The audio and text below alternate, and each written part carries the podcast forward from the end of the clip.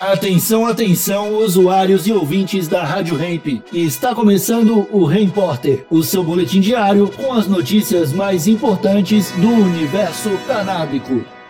Agora com a palavra, Marcos Bruno.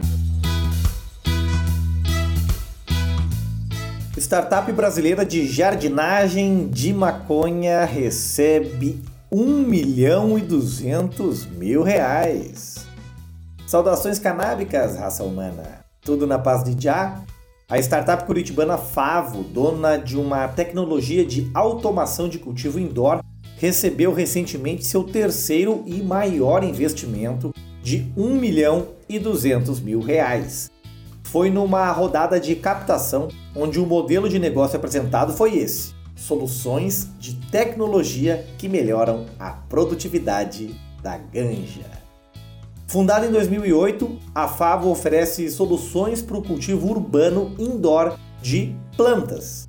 A princípio, o foco da empresa era oferecer tecnologia para hortas e pequenos produtores que estão nas cidades.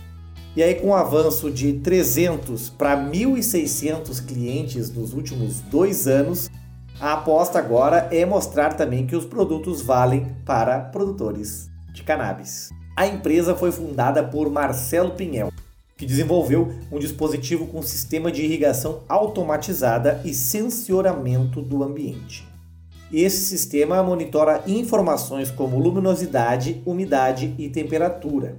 O usuário tem acesso a tudo isso via um aplicativo disponível para iOS e Android e conta com suporte técnico 24 horas por dia, 7 dias por semana.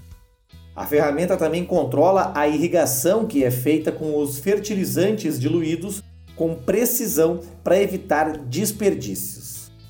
Por mais que esteja localizada em Curitiba, capital do Paraná, a Favo Tecnologia faz vendas para o Brasil inteiro e já registrou transações internacionais para países como Estados Unidos, Canadá, Reino Unido, Austrália, Uruguai e Chile. Muito legal, uma startup brazuca aí, fazendo esse sucesso todo, recebendo um grande aporte, baita tecnologia, hein? Se vocês quiserem saber um pouco mais sobre a Favo, eu conversei com o Marcelo Pinhel no Santa Cannabis Podcast, no episódio Plantar Maconha é legal. Procurem lá no Santa Cannabis Podcast. A gente conversou com o diretor jurídico da Santa Cannabis, que falou sobre a obtenção de habeas corpus por pacientes, né? E, além do Dr. Renato Boabage, nosso advogado, conversamos também com o Marcelo sobre essa tecnologia e outras tantas tecnologias para quem planta em casa. Tá certo? Esse foi o Repórter. Volto amanhã, 8h20 e 2h20 da tarde, só aqui, na Rádio Hemp. Falou!